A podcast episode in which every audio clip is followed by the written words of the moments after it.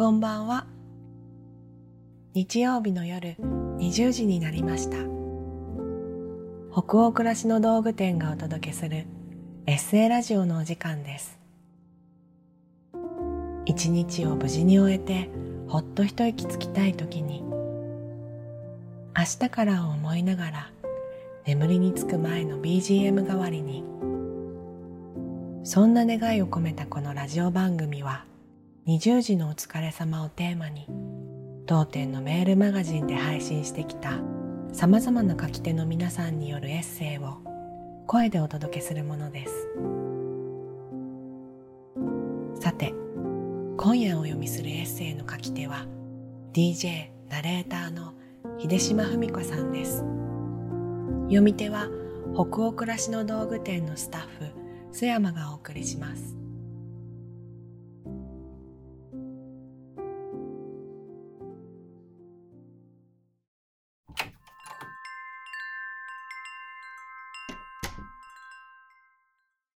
悩むのはいいサイン。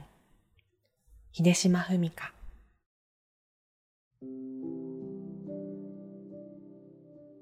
今日は仕事と悩んだ時の復活方法の話を。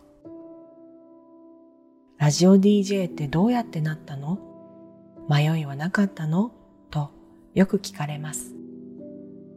ざっくりいくと子供の頃からラジオから聞こえてくる人の声って安心するなぁと憧れ、連戦連敗のオーディションを経て、大阪の局で週一の深夜の生放送を始めたのが二十歳の頃。手が震えるほど緊張した初回からあっという間に二十数年が経ち、今に至ります。途中うろうろ迷ってあっちこっちぶつけては落ち込んだり復活したり。今でもそんな繰り返しです。元来小心者なので仕事から家のことまで常にいくつもの心配事があります。頭の中にどっかりあぐらをかいてさあどうすんじゃい？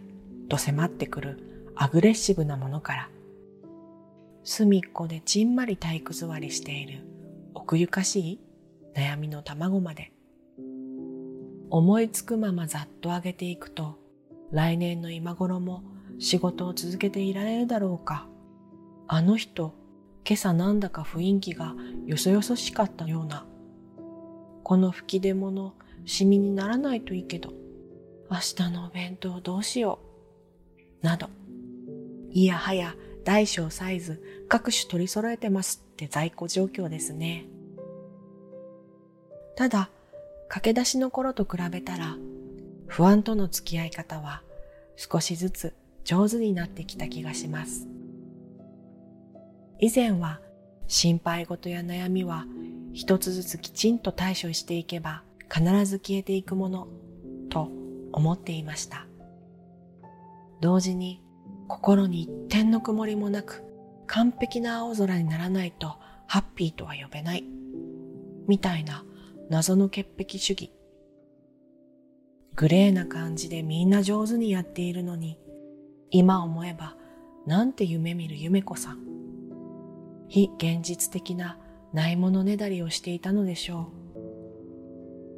そんな見方が変わったのは30歳を過ぎて仕事、結婚、出産について全力で悩んでいた時。きっかけは全方位すいすい美しくこなしているように見える先輩がかけてくれた言葉です。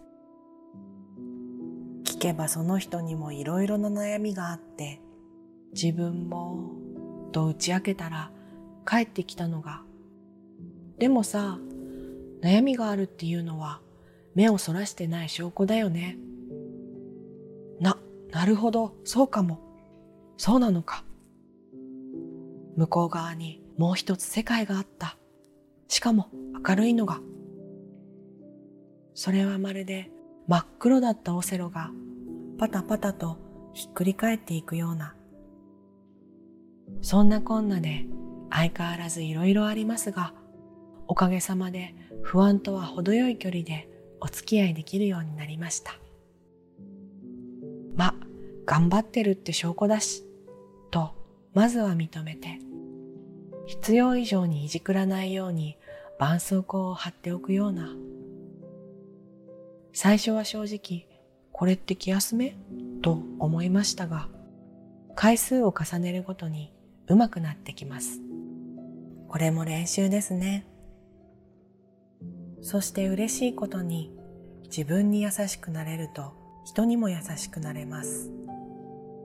この頃人の欠点が目につくなぁと感じたらこんなんじゃダメと自分を叱らずそうか私も頑張ってるんだねとよしよしといたわってあげる。心配事はゼロにはできないけれど意識して距離をとって無理に触らないでおくことが復活の近道にもなります。さっさと寝ちゃえば翌朝すっきり治っていることだってありますしね。一日の終わり、私の小さな習慣です。